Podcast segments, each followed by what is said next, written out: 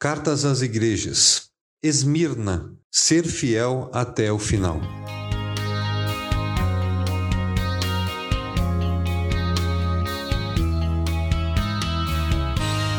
Convido você a meditar sobre a próxima carta de João no livro de Apocalipse.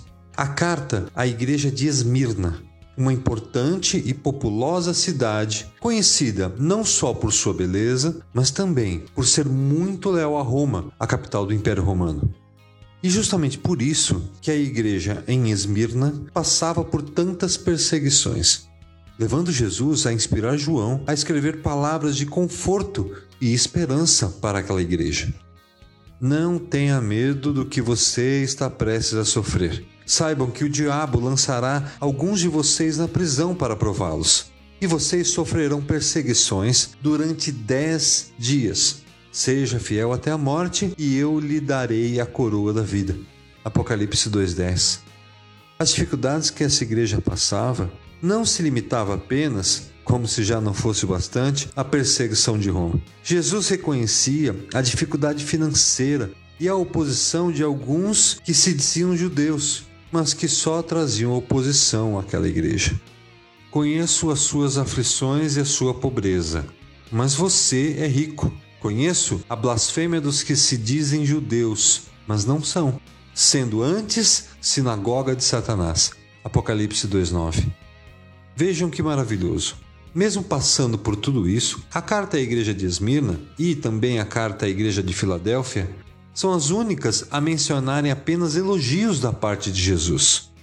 Então, o que essa igreja tinha de diferente que pode nos inspirar a viver os tempos difíceis que estamos passando?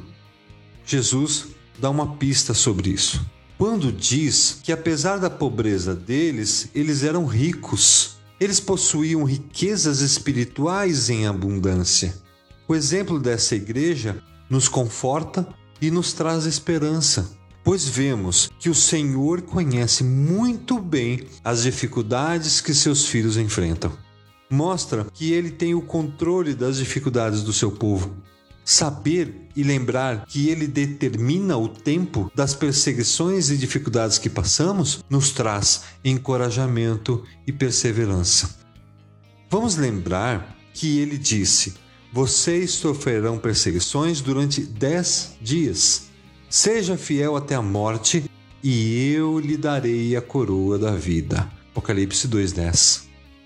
Estamos passando por tempos que nunca imaginamos passar. Muitos estão sem esperança, cansados e sobrecarregados. Mas devemos lembrar que não é muito diferente do que aqueles que permaneciam firmes na fé em Cristo estavam passando naquela época.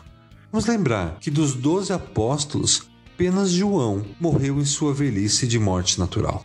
Judas Iscariotes cometeu suicídio e os outros dez foram crucificados, decapitados e assassinados, martirizados por sua fé em Jesus Cristo. Até mesmo o apóstolo Paulo, que segundo a tradição foi decapitado em Roma pelo terrível imperador Nero, perseguidor da igreja, disse o seguinte: por isso, não desanimamos. Embora exteriormente estejamos a desgastar-nos, interiormente estamos sendo renovados dia após dia. Pois os nossos sofrimentos leves e momentâneos estão produzindo para nós uma glória eterna que pesa mais do que todos eles. Assim, fixamos os olhos não naquilo que se vê, mas no que não se vê. Pois o que se vê é transitório, mas o que não se vê é eterno. 2 Coríntios 4, 16 a 18. As palavras de Cristo na carta à igreja de Esmirna ainda são tão atuais quanto foram quase dois mil anos. Ela nos conforta e nos dá esperança, nos incentiva a permanecermos fiéis apesar de todas as dificuldades. Não desista, persevere, tornando a sua confiança em Cristo inabalável, pois o principal ânimo que Jesus dá a essa igreja é justamente a realidade da eterna paz que eles iriam ter. Jesus Cristo, no verso 10 dessa carta, disse o seguinte: Seja fiel até a morte, e eu lhes darei a coroa da vida.